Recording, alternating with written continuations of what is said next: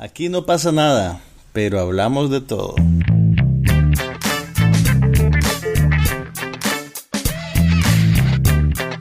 Un podcast sobre cine, TV, tecnología y todo lo demás.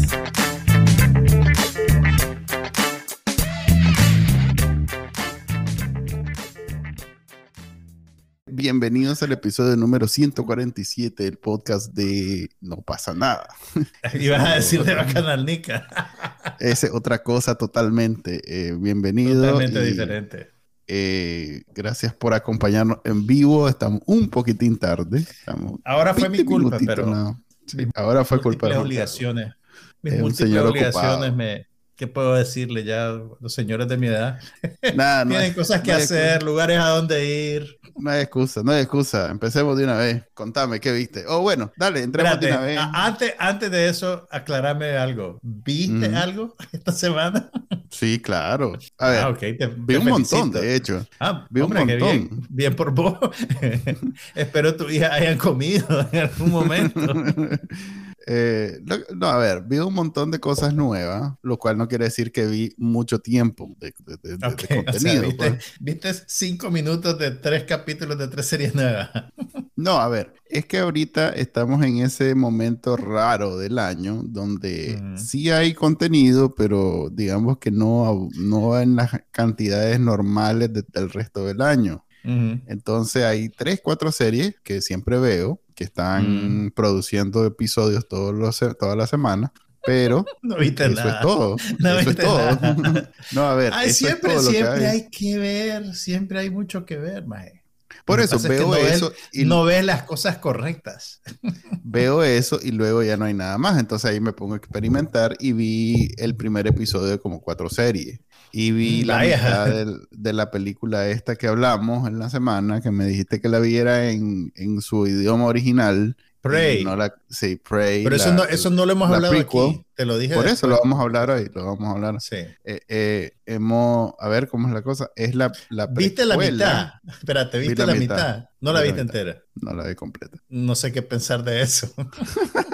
Pues no, no pude verla completa y, ah, okay. y de todos modos no, no, venimos a spoilearla. No es, que, no es que te repugnó y dijiste, no más, no más. No, no. Eh, okay, Me desocupé hasta muy tarde hoy y entonces dije, antes de empezar el podcast voy a verla. Y solo le mm, pude ver una hora. De hecho, vengo directo de verle una hora, como 45 minutos. Empecemos por ahí entonces. La película se llama Prey, que quiere decir presa, y es creo que es la quinta o la sexta película en una franquicia bastante sui generis, porque está mezclada con cruces de universo y cuestiones así, basada en El Depredador, que es una película protagonizada por Arnold Schwarzenegger, que la primera se estrenó creo que en 1987. Y es como una clásica película de acción de esa época. Hay que decir, ah, entonces, es ¿qué? Arnold Schwarzenegger. Con Jesse the Body Ventura. No, sí, Jesse Ventura sale. Sí, ok, pero era, un, era un, de lucha libre, un peleador de lucha libre. Y la primera película de Jean-Claude Van Damme. Van Damme salía en el primer Predator. No. Es el Predator.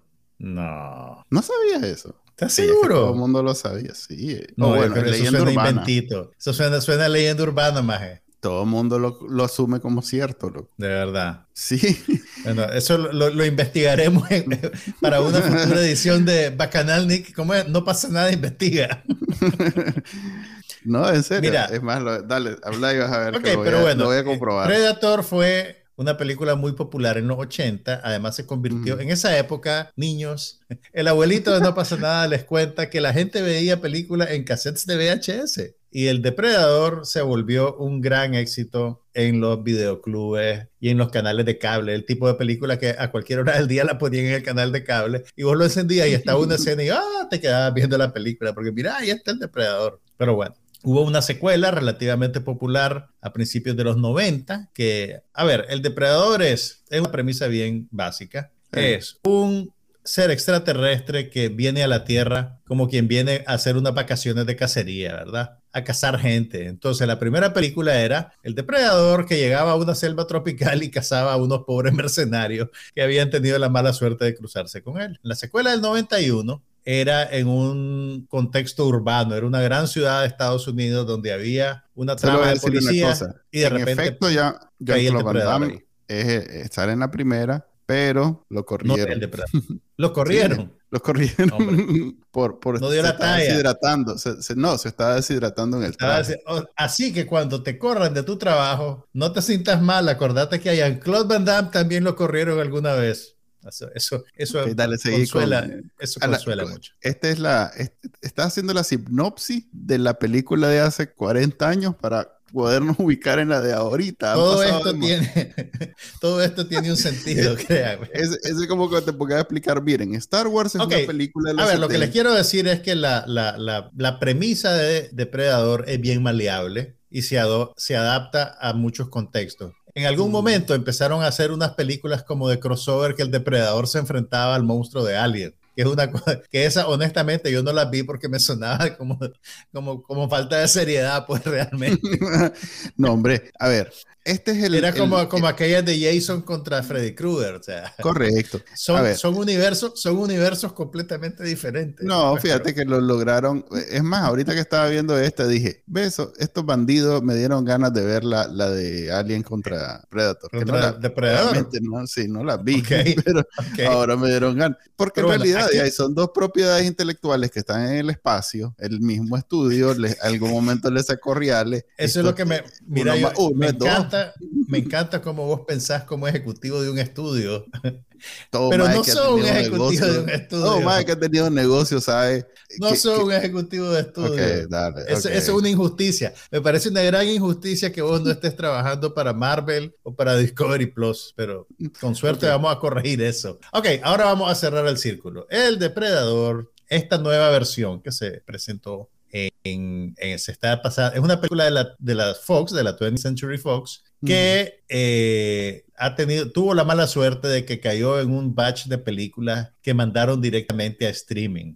a pesar de que tiene una calidad en valores de producción y que es súper comercial y que bien pudieron haberla presentado en los cines. Pero era de las películas que la 20th Century Fox tenía en la tubería cuando Disney decidió comprarlos. Entonces Disney dijo, ve, aquí está este montón de películas, vamos a meterla en nuestro servicio de streaming para atraer nuevos suscriptores, que es Hulu. Hulu es la marca que es más, digamos, como para adultos, pues que la marca Disney Plus está más conectada con el público infantil.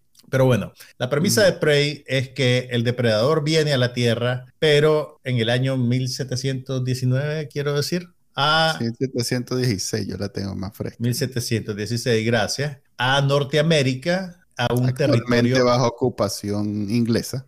No, todavía no estaban ahí los ingleses, los que estaban eran franceses. Oh, Pero básicamente no, creo que no ha llegado a esa parte. No ha llegado a esa parte.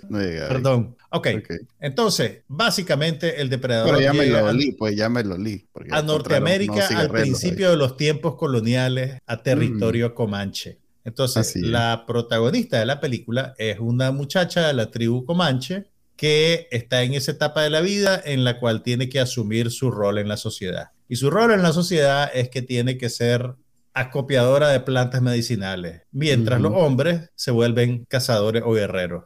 Entonces, básicamente es Moana la más.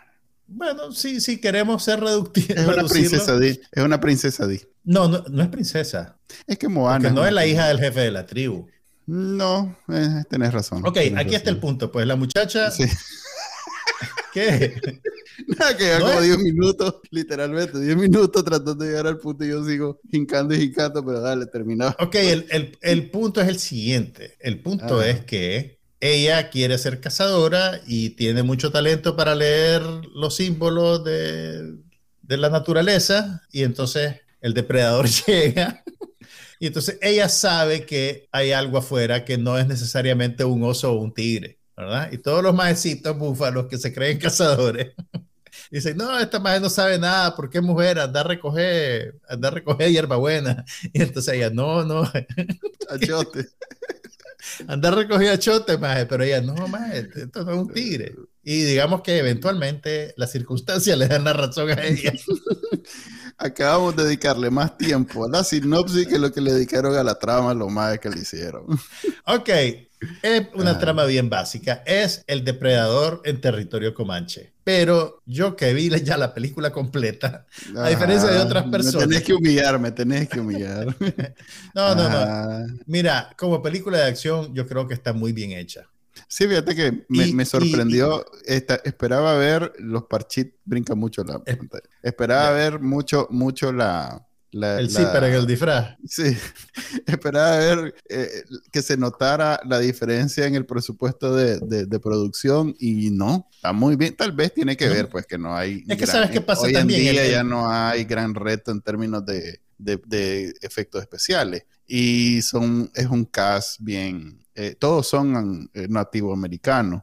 Eh, lo cual es algo, de hecho, esta película ha hecho noticia por esa razón más que por el, todo lo demás. O sea, la mayor parte del reparto son eh, nativos americanos y además la protagonista es una mujer. Eh, Así. Y joven, o sea que. Y es una actriz de joven. Creo que ella se llama Amber Midhunter. Creo que uno, ah, pero, pero si te vas a ver la filmografía de ella, ha, tenido bastante trabajo en series, en, películas, en, películas independientes, pero películas bien independientes en producciones directas para cable. Le vi una de superhéroes ahí, o sea que. Creo aquella que. Serie, aquella serie de Fox de, que te eh, Legion. Legion, Ella, ella eh, creo que la tercera temporada de Legion tiene un, un, papel de alto perfil. Pues eso es como, digamos, su, su crédito más alto hasta el momento. Pero esta película ha sido muy bien recibida por la crítica, por los fanáticos y mucha gente, incluida el servidor, te dicen que es una lástima que no la hayan presentado en el cine, porque realmente el tratamiento visual de la película, eh, aunque la veas en tu televisión, vos decís, puchica, esto se hubiera visto bien bonito en el cine. Sí, sí, sí, yo también. Eh, A pesar de que eh, mi pantalla pues, es de 100 dólares. Y salen esas rayas negras. esas ah, rayas negras. arriba y abajo. Que en tu televisor no salen. Ahí está. No, no, existe. Ah. No, no, yo digo las rayaneras, aquellas que corren de arriba para abajo. Ah, no, ok. Vos, vos el interlace. La ochentera, la ochentera. Interlace se llama. No sí, pero bueno. Ok.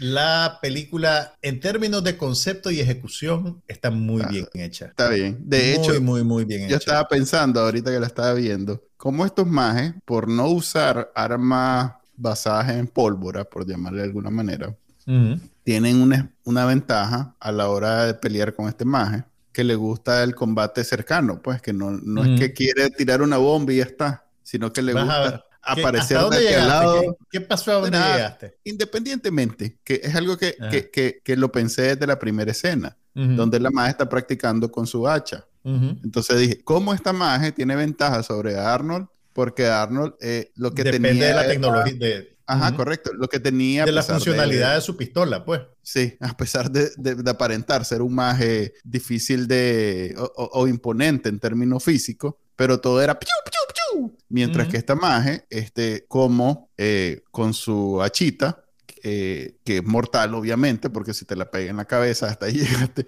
Este. Eh, es más peligrosa y, y, es más hábil. Entonces, como están mejores equipados estos más en la antigüedad, lo cual me hizo pensar en algo que leí hace poco, en donde nosotros creemos que, que, la, que la, ¿cómo se llama? Que las armaduras en la, en la, en la época medieval eran de mentirita, pues que no cuidaban nada, pero en realidad son bastante efectivas contra la arma blanca. O sea que este, este avance en la tecnología, en, en las formas de matarse pues, del ser humano, imagínate de qué estamos hablando, pero bueno, si bien hoy en día un drone ya está, eh, mm. no, no, necesariamente este, ha sido una evolución vertical, pues. Digamos que ha sido mm. como en grada. Porque ya ves, esta maje, fíjate que incluso, ahora que lo pienso, un maje con armadura, con, una, con armas medievales, probablemente tendría, porque el arma principal de Predator es una cuchilla, son unas cuchillas. Entonces tendría hasta ventaja porque está protegido y además sabe usar la arma blanca. Pero son unas cuchillas búfalas. Pero mira, sí, pues, hablando, hablando de eso, de eso que hablas de la tecnología, que yo creo que es un ángulo bien interesante de esta película.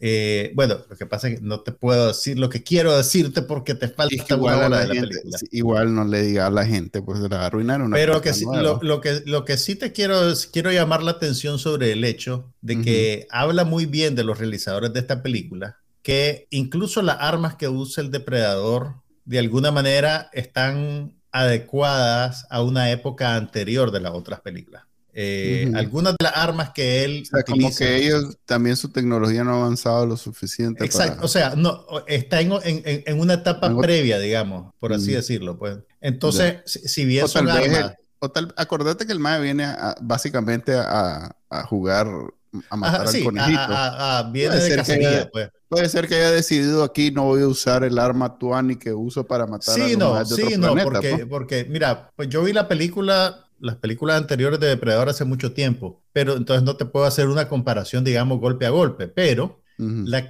la, calidad de las armas que él usa, de alguna manera se sienten como medievales. O sea, siempre son súper letales, siempre son mucho más avanzadas que lo que tienen los humanos, pero vos ves que no es lo que tenía en la película de 1987, digamos. Se parece, pero no es exactamente lo mismo, sino se siente como que es algo previo, algo que existió antes de llegar a este punto. Entonces yo creo que eso es interesante porque otro más hubiera dicho, no, es que él es un viajero en el tiempo, entonces está en 1716, pero anda las mismas armas que tenía en el 1987. Y, y realmente se tomaron la molestia, pues, de decir, ok, un momento, ¿qué tipo de armas tendría un ser avanzado del espacio tres siglos atrás? Entonces, hay, eh, eh, eh, yo aprecio ese tipo de, de, de, de compromiso, digamos, con, con crear un, un, universo narrativo Además que para hacerlo, hacerlo, interesante tenía que ser, o sea, no podía ser que el mae, con solo quedarlo viendo, lo iba a matar y ya está, pues tenía que ver algún tipo de... Sí. Pero mira, el, es una película muy bien hecha. Yo creo que es muy inteligente a la hora de, de presentar ese argumento feminista eh, que viene no solo de darle el protagonismo a una mujer, pues, sino que, a ver, yo creo que mucha gente puede fácilmente desestimar el esfuerzo de una película por mejorar la representación de, de grupo étnico, por levantar el papel de la mujer. Pero en este caso, esta película yo creo que lo hace... con cuidado. No, lo que quiero decir es que esta película lo hace, eh, lo hace orgánicamente. Sí, es que sería el colmo. ¿Me entendés lo que te quiero decir? Sí, no, pues sí, pero, pero más o sea, bien... No sé, no, o sea, la gente que, que, hay, que yo no soy de esas personas, pues, ¿me entendés? Yo no me siento amenazado. yo no me siento amenazado, más bien está bien, me parece muy bien. Lo que quiero decir es que eh, esta película lo hace muy bien.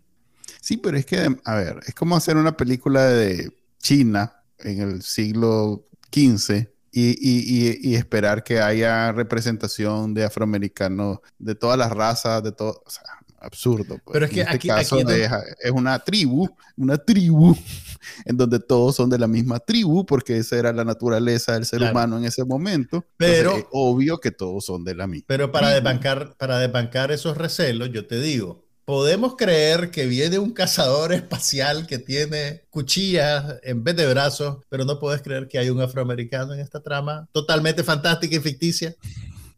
Pero bueno.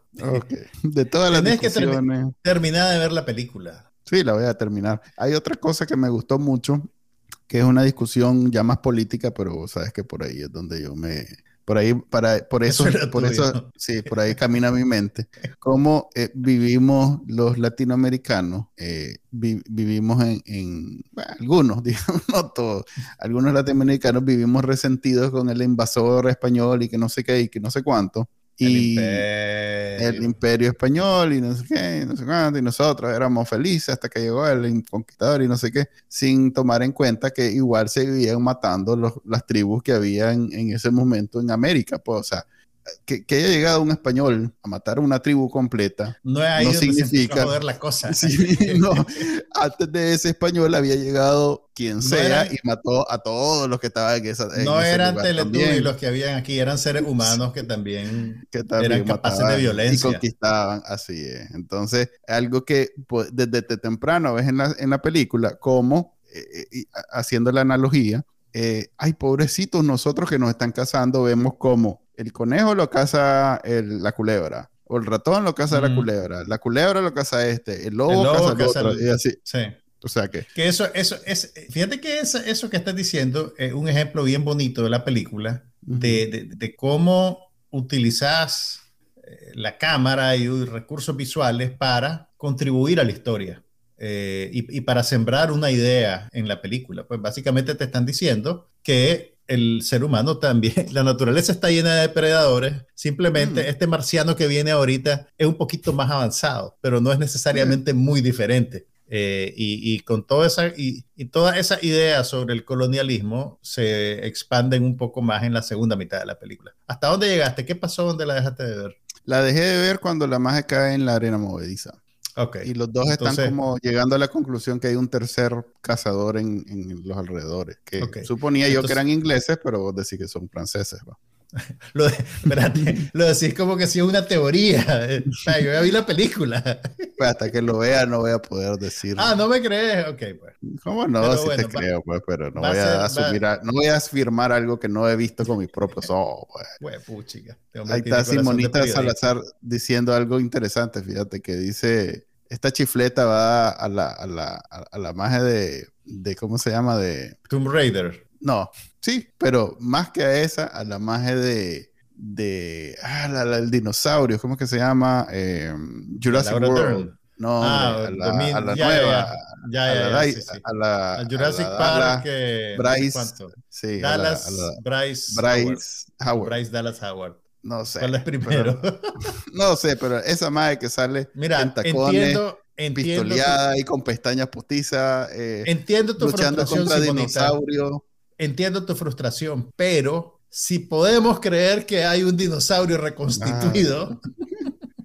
corriendo detrás de la gente en tiempos modernos, ¿por qué no podemos creer que una muchacha en tacones va a correr más rápido que él? Andas con espíritu de contradicción hoy. Un poquito. Pero está, ok. está buena la película. O sea, para Manuel Díaz la primera hora está buena. Yo les digo que... No, está buena en sí, está buena, está buena. Pues, ¿Me hiciste caso? ¿La estás viendo en Comanche o la estás viendo en inglés? Ah, no, chele. Los buena gente que nos comparten para poder ver la película no está en esas nimiedades de, de sin inglés o en Comanche o lo que sea. La pusieron en lo que hay y yo así la estoy en lo que hay, y vos así la viste, ok. Si puede, a ver, les vamos a explicar qué es lo que pasa. Si pagan Hulu... La película la editaron en dos versiones, que son exactamente iguales, excepto por una cosa. La versión que Manuel vio, y que es probablemente la, que más está circulando, eh, todos los personajes eh, de la tribu Comanche hablan en inglés, en el inglés de la reina de Inglaterra. No, el inglés actual. Hay una versión alternativa. Bueno, dicen palabras en Comanche de vez en cuando, pero después inmediatamente las dicen en inglés para que sepas de qué están hablando. Pues entonces es una manera de, de sumergirte en ese mundo y que entendas todo lo que pasa. Pero hay una versión alternativa en la que los personajes comanches hablan en comanche y aparecen subtítulos en inglés para que sepas qué es lo que están diciendo. Eh, lo que yo les recomiendo, si tienen la oportunidad, es ver esa versión en Comanche y te les voy a decir por qué. Eso te refuerza la ficción de lo que estás viendo. La inmersión. Y hace que todo se sienta más natural y más persuasivo. Entonces, realmente se siente como otro tiempo y otra época. Eh, entonces, ahora bien, yo usualmente cuando hay películas dobladas suelo ver la película, si puedo, en el idioma original que hablaban los actores cuando grabaron. Ese es como mi criterio, digamos, porque yo siento que hay algo en la actuación que pierde un poco de naturalidad si, el, movimiento de los labios no coincide con los sonidos que está escuchando. Eh, pero en este caso, no sé si es la manera en que la película está filmada. Eh, leí en algún lugar, sí, que habían tenido mucho cuidado de que fonéticamente fuera congruente el movimiento de los labios con las palabras que usaban. También, como es una película de acción, digamos que no hay mucho diálogo, no hay tomas muy largas donde tenés a gente hablándole directamente a la cámara, entonces tal vez no es tan notorio cuando hay diferencias. Lo que les quiero decir es que incluso la versión doblada en Comanche se siente bien natural. No es como las películas viejas eh, de Kung Fu, que el doblaje iba por un lado y la boca por otro. Pues esto, Eso te iba a decir que, que, me pareció eh, que, la grabaron en inglés. Sí, porque, la película. porque no, o una de dos, o la grabaron en inglés o volvieron a filmar todas las escenas después en Comanche. No, lo que pasó fue que eh, cuando filmaron los actores hablaban en inglés y ah. aparte editaron una versión en la que los mismos actores hacían sus parlamentos en Comanche. Ok, pero cuando la versión original es en inglés. La versión original es hablada en inglés. Lo que yo te estoy, lo que le estoy diciendo es que el doblaje en Comanche es muy bueno. Eh, eso es, básicamente.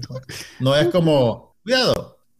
Sí, no te entiendo, pero decir muy bueno, no sé, me, tengo eh, problemas con eso. Ok. Pues, ¿cómo vas a ver? Tal vez, tal vez se están diciendo locura. No, no, no, yo no digo que la, no, no, no, estoy valorando la calidad de las traducciones. La precisión de las palabras. Estoy valorando, digamos, el acabado visual mm. del producto, pues en el sentido de que es bastante persuasivo, o sea, no se siente como algo artificial, sino que se siente como algo natural. Ok. Fíjate que dos fans se comunicaron conmigo en la semana. Eh, uno me dijo que no nos enfocáramos tanto en la película que está de moda y más bien recomendemos películas de calidad. Le va a dar un derrame a Manuel Díaz. Manuel va a decir, esa no la vi. ok, yo le dije ah. precisamente que vos de pronto sacás unas cosas que supuestamente son buenas, pero bueno, mira, mira, me pareció buena la recomendación. Por un lado nos dice que si una película es mala, es mala y ya está, pues con que le avisemos a la gente que es mala ya es suficiente. Entonces más bien enfoquémonos en, recomendar películas buenas, por un lado. Y por otro, eh, otro fan, otra fan mejor dicho, me mandó una lista de reviews que ha hecho de series y películas eh, que sinceramente no sé, no sé muy bien qué hacer con ellas, pero... Eh, bueno, me mandó, tal vez te las paso y, vos mismo, y tal vez tenés alguna idea. Eh, ella ¿Qué quiere? es fan. A ver. Nada, es, fan y me, mandó lo que ha escrito alrededor de, acerca, mejor dicho, de alguna serie o película. Te preparas más que nosotros. Sí, sí. Yo le dije, ala, este, está muy bueno y que, te que lo a comentar en la... Ella es una fiel oyente de el ¿Cómo se llama, sí?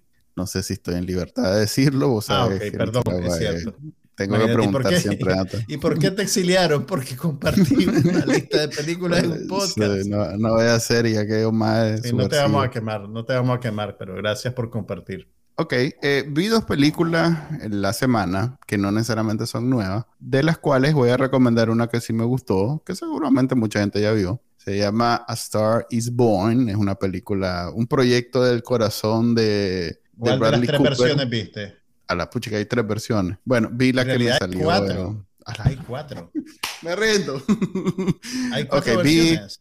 no sabía. Vi una versión, supongo que la más común. Eh, es un, ¿Viste la más reciente? no lo sé, solo puse la, la de Lady Gaga. Ah, sí, claro. Ah, es que hay otra. Vos estás hablando de películas de hace mucho tiempo. Espérame, estás hablando de A Star is Born, la película con Lady Gaga y Bradley Cooper. Sí, por eso digo, un proyecto de esos de corazón, de Bradley Cooper, eso te hubiera podido dar una pista de que era esta específica. Es que no te entendí el nombre y me concentré en el título, pero entonces ahora ya sabes algo que no sabía antes.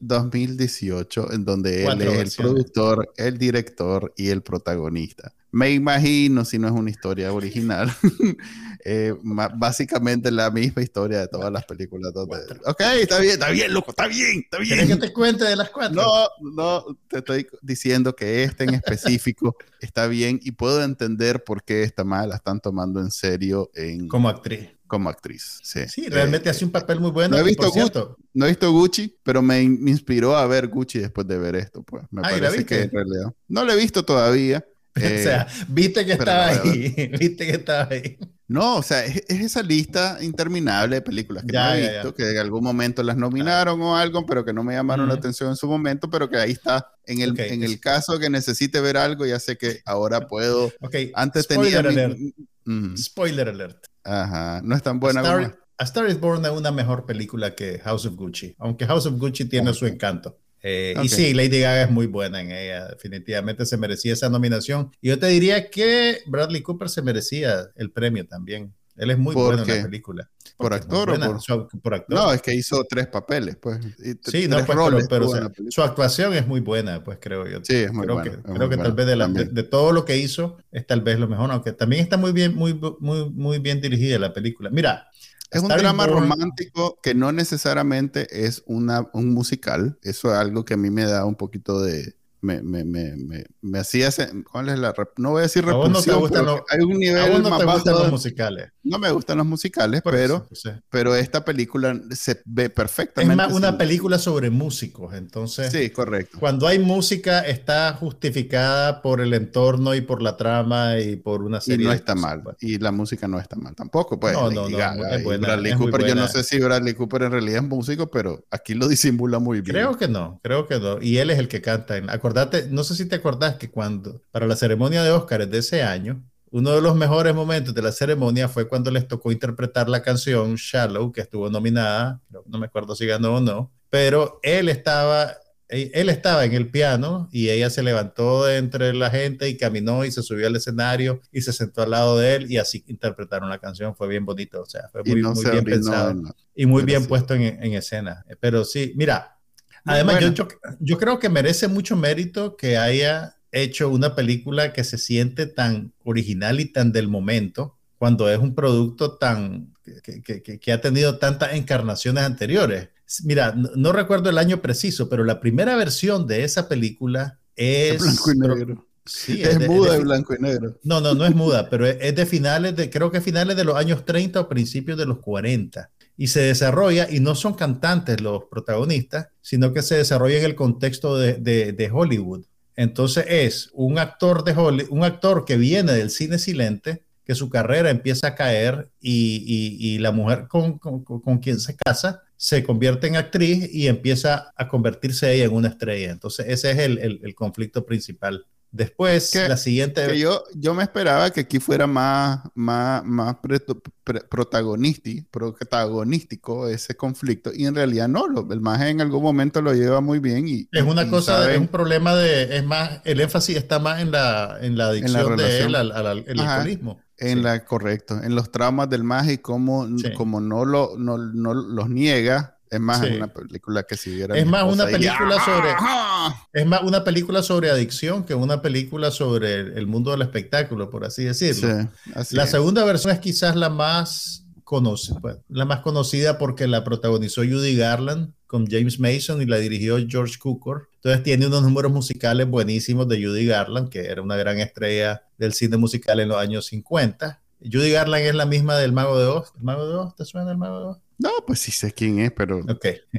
Y la tercera versión. Digamos que no tengo póster de ella en mi caballo. Ok, qué pecado. Y la tercera versión es con Barbara Streisand y Chris Christopherson, de finales de los 70, sí. Finales de los 70, principios de los 80, que era más como un vehículo de estrella de Barbara Streisand. Que, básicamente esto de Lady Gaga. ahora, y las todas han sido, a todas le ha ido muy bien en la taquilla realmente. E, es, casi como que la trama es a prueba de todo, pues simplemente tenés que poderla reinventar para sus tiempos. También, me imagino que las otras tres también están bien hechas. Esta está bien hecha. Las tres, o sea, la de Barbara Streisand no la he visto, pero las otras dos son muy buenas. Las primeras dos son sobre, sobre ¿Cómo se llama esa, esa, película? Hablando de películas buenas, ¿cómo se llama esa película de Barbara Streisand que, que es... Eh, que ella eh, tiene un makeover en la película y... y todas, en todas tiene un makeover. En todas tiene un makeover. Es que solo he visto una. Espérate, Barbara Streisand, dame una pista más. Es reciente, eh, quizás es de las más recientes. The Mirror has two faces.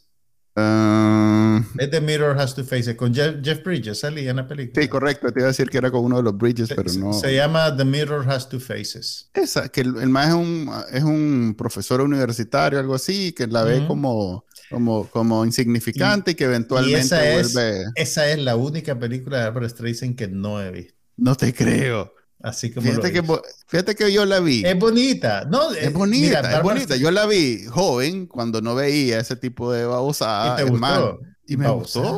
Mira, Barbara Streisand. de adultos, pues, babosada. Barbara Streisand es una buena directora de cine. Y de hecho, como ella amasó tanto poder eh, como cantante, llegó a un punto en que tenía suficiente poder como para que le dieran luz verde a sus esfuerzos como directora.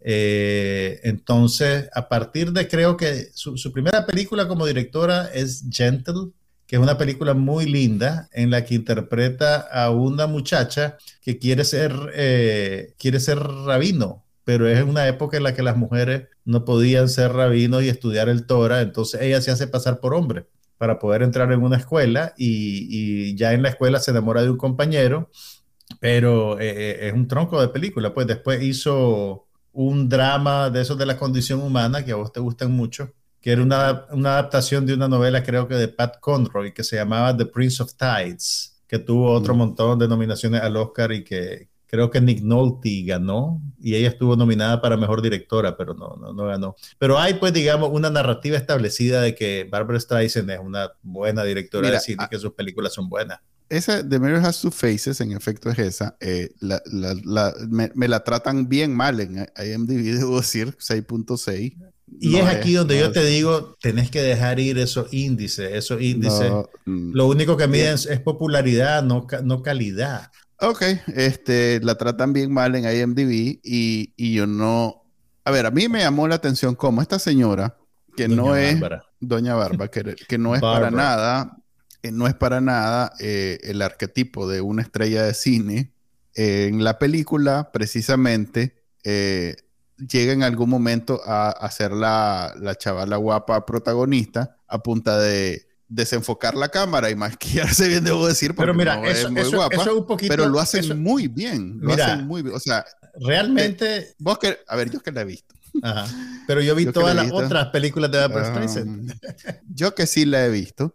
Eh, eso creo que le, que le da un, un, buen, o sea, le, le adiciona, le, le, agrega o le da un, le da un efecto eh, que, que, que, mejora la película. O sea, si hubiera sido, digamos, no sé, este, ¿cómo es que se llamaba la de esos tiempos? Meg Ryan, digamos y simplemente la, la, desmaquillan al comienzo y después sale ya en su esplendor, como me creen. No lo, no lo cara muy bonita. Sí, no, no, de alguna manera no, no, te, no, no te tragas la fantasía de que era invisible antes de eso. Claro. Mira, pero como es ella, y lo hacen muy bien la transformación en la misma película, y no es una transformación así de apariencia, sino ella misma actuando. Primero es ella no, no, no, creyendo en sí misma y después ella siendo la diva que es en la vida real, que eh, eh, es precisamente, hay muchas divas, yo siempre cuando comencé a oír pop, no entendía por qué habían esas divas que, que, no eran ni muy bonitas ni, ni muy atractivas en la... Pues si la ves en la calle no decís. El concepto.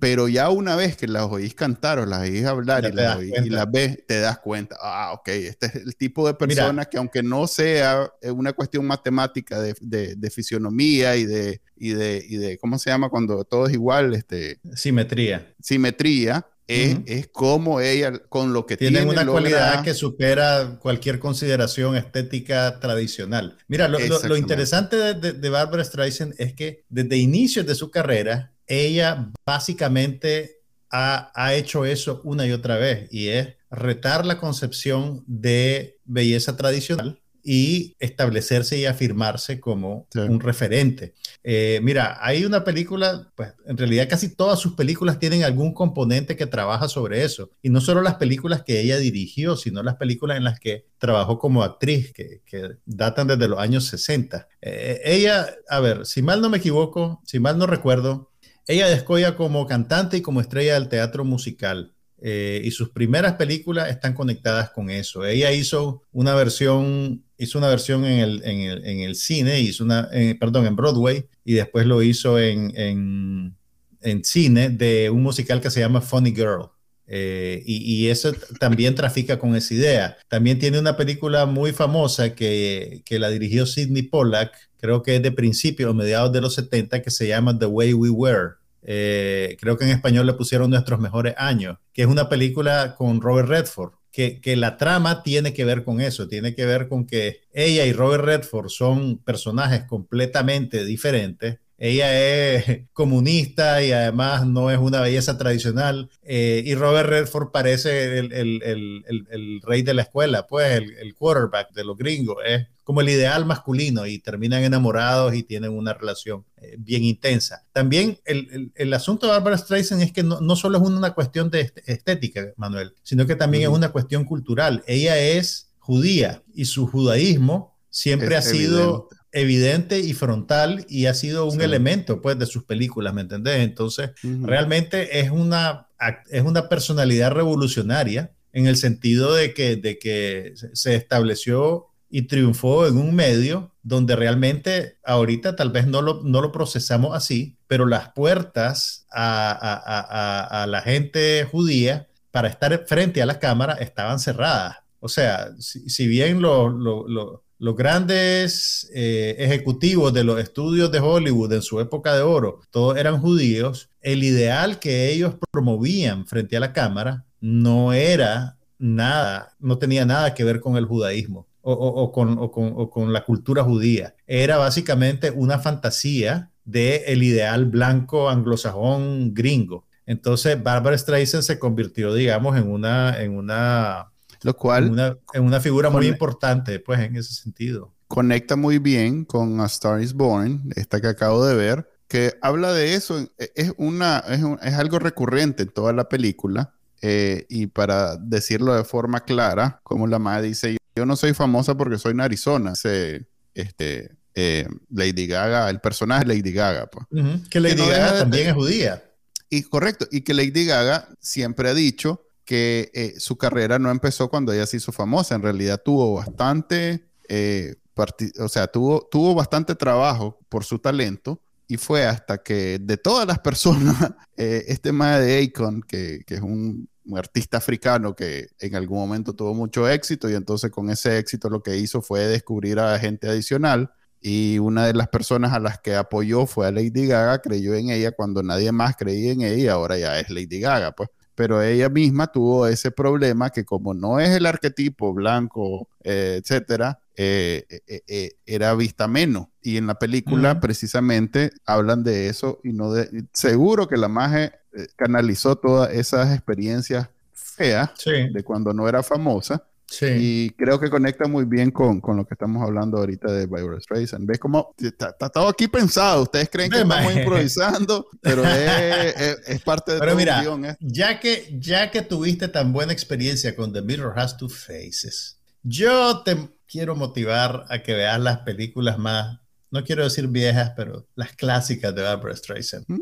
Porque, no, no, no, eh, mira, eh, The Way We Were es una película muy interesante y es una película muy linda. Estoy seguro que ya la he visto.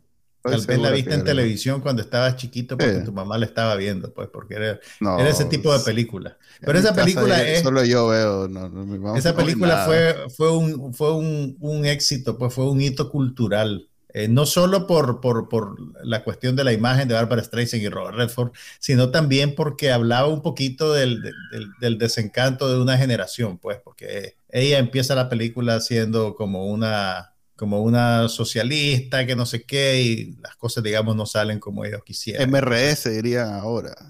Pinolío, nuestro amigo Pinolío Nica va a decir, esa Barbara Streisand es una comunista, comunista. Eh, la madre empieza como RS y el madre es liberal y entonces ya en la película se juntan. Y, Esa es una manera de, nicaraguanizarla, pues, pero, pero por ahí va la dinámica, pues, más o menos. Pero ahí tienen, pues, The, Way We Were, una película clásica del director Sidney Pollack, que además tiene uno de los grandes éxitos de la carrera de Albert Streisand, que es la canción que se llama, como la película, The Way We Were. Ok, eh, esa fue la película buena que vi la semana.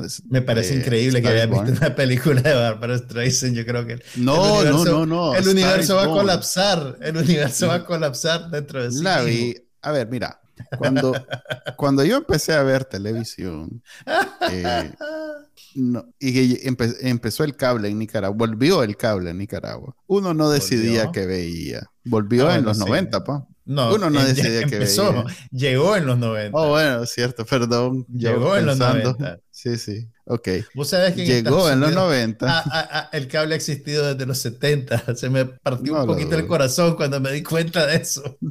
No lo dudo. Entonces. Y los VHS. Eh, en los 70 había videos. VHS. Sí. Bueno, VHS, eran los Betamax.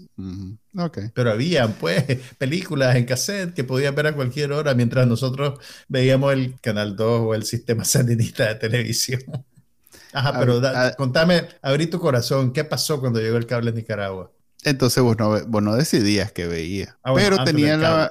A ver, la buena noticia era que teníamos HBO, Cinemax, Showtime, todo gratis. Porque Solo los cableros eran piratas. 30 pesos, pagando 30 pesos. Pagaba así en Córdoba y tenías todos los premium de, los canales del cable. Porque los cableros en Nicaragua no pagaban derechos, siempre, simplemente se pegaban y, y ponían todo. Pues. Y, esa era la buena. La mala noticia es que iba, era televisión en vivo, como, ¿cómo decirle ahora? Eh, sí, este, en el, al aire.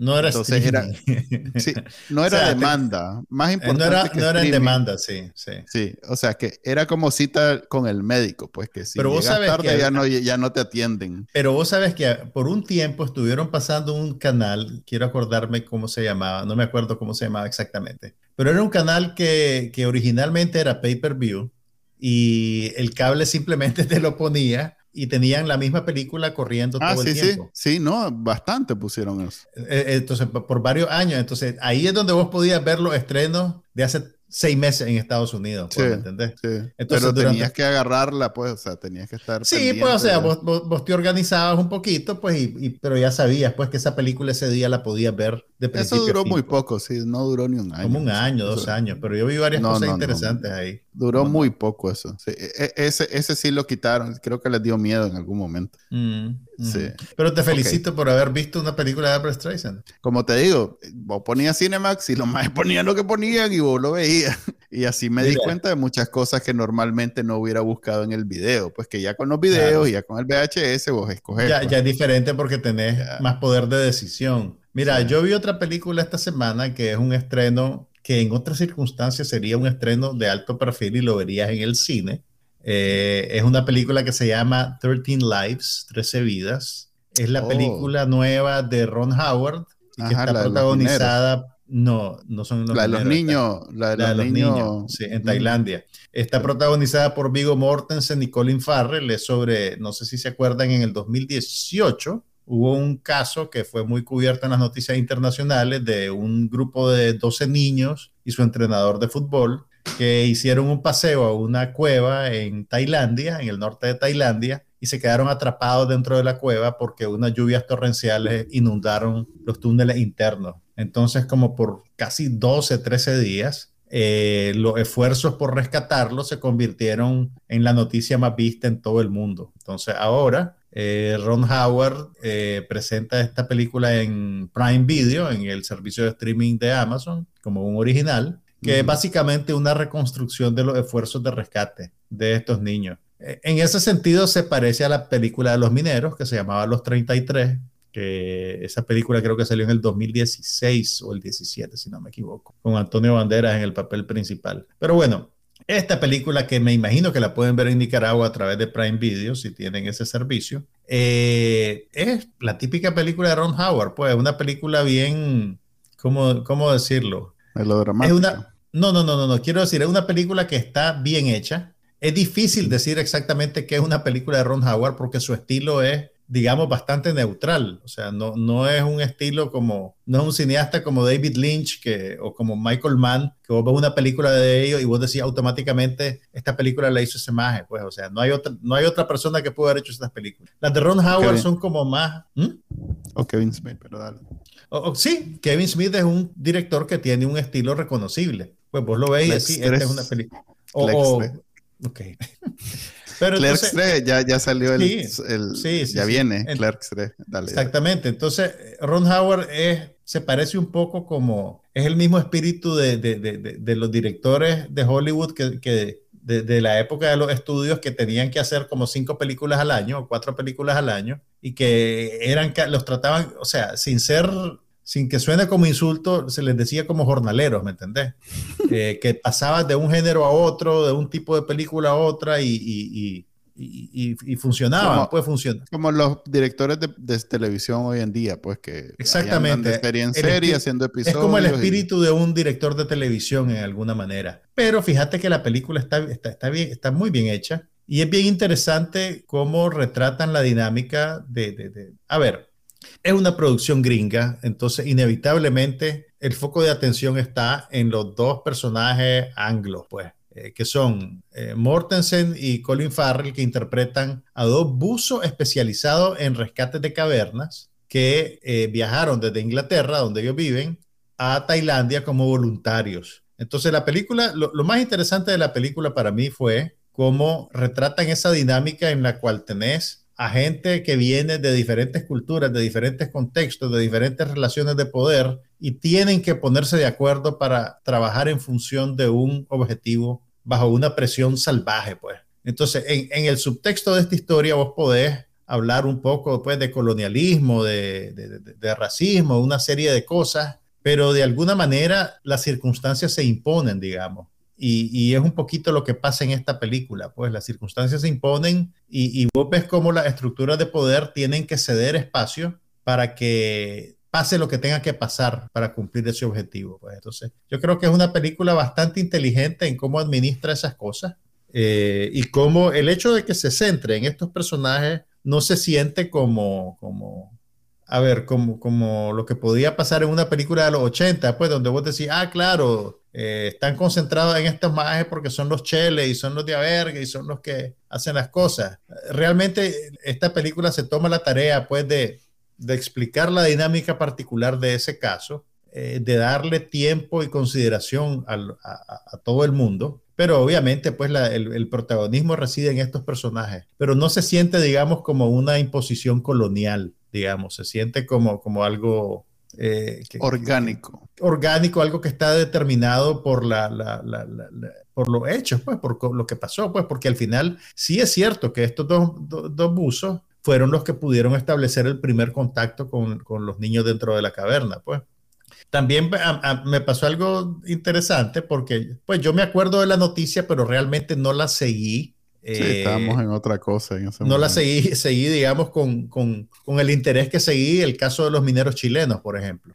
Eh, y entonces, muchas de las cosas, yo, yo sí sabía cómo terminaba el asunto, que no lo porque tal vez ustedes no saben y pueden experimentar el desenlace como una sorpresa. Pero yo no sabía todo lo que había pasado para llegar al desenlace, digamos. Entonces realmente la película sí la experimenté como algo que, que, yo no sabía cómo se iba a resolver. Eh, y en ese sentido, pues eh, narrativamente funciona muy bien. Eh, la, la, la, manera en que también es interesante cómo, que, que, esta es una queja mía recurrente con las películas de acción, aquí siempre sabes qué está pasando y por qué. O sea, la, lógica de la acción, por así decirlo, es bien clara y usan recursos obvios, pues, porque hay, por ejemplo, momentos donde, donde aparece un gráfico, eh, un diseño en, la cama, en, cámara, donde te muestran el mapa de la cueva, pues, y quién está dónde. Pero en este, en este caso, pues algo que vos en otra película podría decir que eso es demasiado obvio, facilista, realmente tiene sentido y tiene una utilidad práctica, pues porque necesitas saber, necesitas que te ubiquen espacialmente y entender cuánta distancia tienen que cubrir para poder llegar a los muchachos y en esta circunstancia. Entonces, eh, honestamente me sorprendió, es una película muy bien hecha. Y, también Ron Howard es un director veterano que sabe. es un director veterano, es tal vez la, la, mejor película y la más famosa de Ron Howard sea Apolo 13. Eh, sí. Sí, que, que, que, que se parece un poquito en espíritu y forma porque en, algún nivel son películas desastre, ¿verdad? Te presentan una situación límite donde pasa algo catastrófico y, ves cómo la gente une esfuerzos para, para superar, digamos, el, el, el, evento o para aminorar el impacto. Entonces, hay un poquito de eso, pues el, tal vez el extremo más sensacionalista de ese subgénero son películas como Infierno en la Torre, El Poseidón. Esto es, digamos, algo en una escala más humana y más emotiva, pues, pero está muy bien hecha. Contame en algún momento hablan de Elon Musk. No. En esta película, no. No, no, no, no. Es que tuvo ahí un episodio bien raro, feo. Mira, el... el ¿Te acordás vos? No, ya me vas a contar, sí. Pero te no, digo... No, no, mejor no te cuento, es que es bien... Es feo, uy, ok, pues. Déjale, me en esos tiempos... Me vas a hacer ir a googlearlo. En esos tiempos Elon Musk no era tan famoso y creo que eso fue de los primeros escándalos que se puso a las tapas con uno de los, de los, de los buzos. Mm, ok, ok, ok. Pero Balú, pues así de, como, como casi que decirle, oh, maldito, maldito maricón, algo así, una cosa de ese nivel. Pues. Mm. Mira, la, la, la, película al, final, pues te ponen un texto donde te dicen que eh, creo que la operación de rescate involucró como a 5.000 personas procedentes de 15 países. Entonces, obviamente, pues, que, es, un, es, un, problema narrativo en una película como esta. Primero, decidir qué, historia va a contar, porque hay, hay un montón de historias ahí adentro. O sea, te va a, que, por ejemplo, si lo comparamos con la película de los 33, la película de los 33 decidieron, ok, nos vamos a centrar en los mineros y el grueso de la película es dentro de la mina con ellos. O sea, ¿qué es lo que pasa? ¿Verdad? Mientras vos estás atrapado en una mina por veintipico días. Entonces te, presentaban, digamos, los problemas logísticos que ellos tenían, las luchas de poder que habían por ver quién lideraba el esfuerzo de sobrevivir adentro. Eh, e, era ese tipo de película. Aquí dijeron, ok, ¿qué hacemos? Nos quedamos dentro de la caverna con 13 niños, con 12 niños y un adulto, que además hablan en, tailandés, o nos concentramos con el esfuerzo de, de, rescate. Y si te concentras en el esfuerzo de rescate, entre esas 5.000 personas, ¿a quién le vas a prodigar más atención? Entonces, a, mí me pareció bien interesante cómo la película resuelve, digamos, esos desafíos, que son, son, son desafíos que se resuelven en la computadora del guionista, pues, ¿me entendés? El guionista decidió que lo iba a hacer de esta manera y, el director pues planea la logística y visualiza esa, esas decisiones. Pues. Pero me pareció bien, bien, bien, interesante y los actores son muy buenos. Yo, yo, creo, creo que te gustaría. Es un poquito larga. No, dura sí, la voy a ver, la, voy a ver, ya tenía, ya tenía. Dura como dos horas y media, pero, pero la verdad no la sentí. Y te digo honestamente, como alguien que le tiene miedo al agua y a los espacios cerrados, hay secuencias en estas películas que sufrís, Chele. Ah, la, la, sufrí, la sufrí. O sea, así como, digamos, como ejercicio de suspenso, también hace su trabajo bien hecho. Ok, rápidamente, en televisión vi tres series nuevas. O bueno, dos series nuevas. Una que no es tan nueva, simplemente volvió y está en la nueva temporada. Ah, ya llevamos una hora. Sí, ya vamos a terminar. Blackbird, no sé si has oído hablar de ella, una serie de sí, Apple es la serie de Apple Plus. Apple Plus, perdón. Eh, basada en la novela de Dennis Lehane. Me ha salido bastante y pensé en darle una oportunidad. se parece a esos dramas de HBO o alrededor de un caso en donde no es que ese es el Dennis Lehane, ese es el, es, el escritor que hizo Mystic River. ¿Te acuerdas de Mystic River? Sí. Aquella película de Clint Eastwood que Sean Penn ganó el Oscar a mejor actor por ella. que era sobre policías corruptos en Boston. Sean Penn, Kevin Bacon. Sí, sí, em, recuerdo. ¿Quién más? Tim Robbins. Ok, ya estamos hablando de Blackbeard. Eh, eh, Estoy tratando de ensayar tu horizonte, hablar de otras películas buenas para que la gente las busque. Es lo que la gente pidió, ¿no? Eh, ok, estamos a, un minuto, a una hora, sí. no, no pareciera ser de la calidad de las mejores de HBO, o sea que ah, ¿sí? probablemente. Yo vi el tráiler y el tráiler se miraba todas. Sí, y no, y hay elementos donde vos decís, ok, hay calidad, pero creo que por un lado tratan de hacer una, una de esas series, pero por otro también el protagonista es un más joven, con, con una, pues con, digamos, un, eh, la serie pareciera como dos series en una, pues. Por un lado, mm. más dinámica, más acción, más esto, y por el otro, ese tema de, los dramas detectivescos no es malo, que son bien No, no es malo, no es malo, no estoy diciendo que, que sea malo, pero no ambos tienen la misma calidad. Pues. Ok.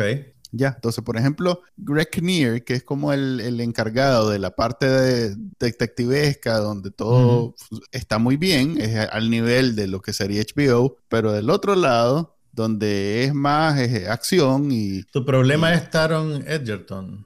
Eh, sí, el muchacho. el muchacho. es, el, de las películas de The Kingsman. Oh, es cierto. Él es el de The Kingsman. Sí. Que la última es... Sí, la última es desastrosa. bueno, no sale él. ¿Cómo como ese adjetivo tan lindo que pone basura? basura es un sustantivo. Ok, eh, ahí Esa está. no la vi. Ahí, está, pues, ahí está. Ni la recomendás, ni le das piedras no, negras. Todavía voy, a ver si veo el segundo episodio. Después vi The Resort, que es una serie de, creo que de Hulu, que trata de ser. ¿Es una con Derbez? Ah, no. No, no, no, no. Hay una. No, ya sé cuál quieres decir. Esa también la quiero ver, fíjate, pero no, no me ha dado la, la, fuerza. Hay demasiado. Oye, mira, hay tanto que ver. ¿Sabes qué, de qué me di cuenta esta semana? Que no sabía. Hay una serie de DC sobre el mayordomo de Batman que se llama Pennyworth. y ah, tiene tres temporadas. ok.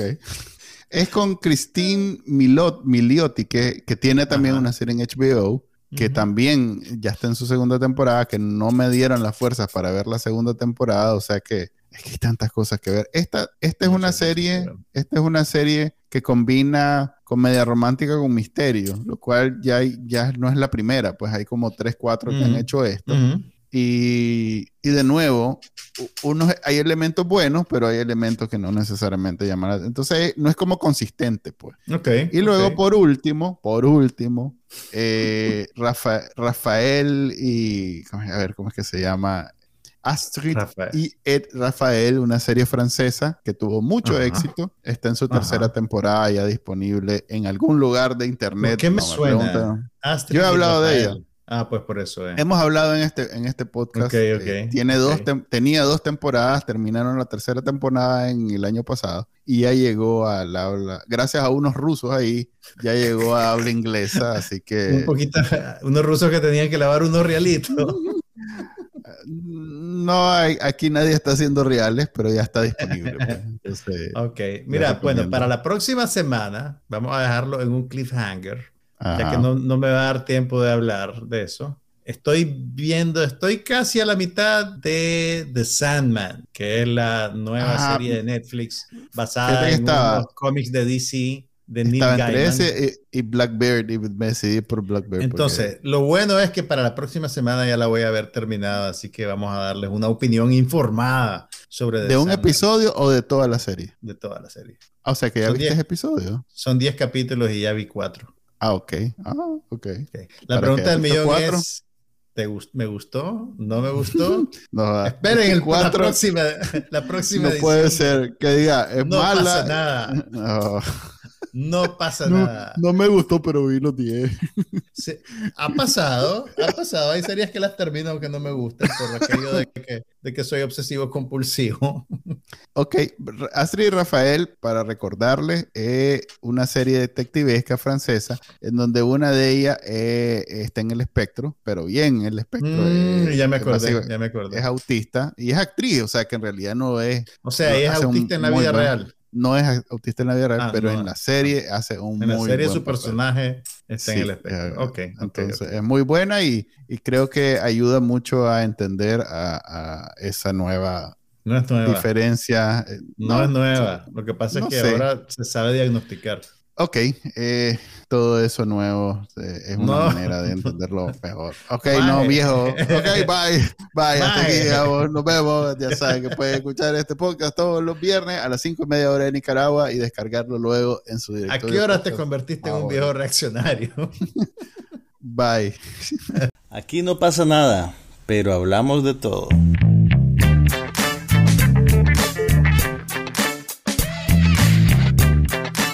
Podcast sobre cine, TV, tecnología y todo lo demás.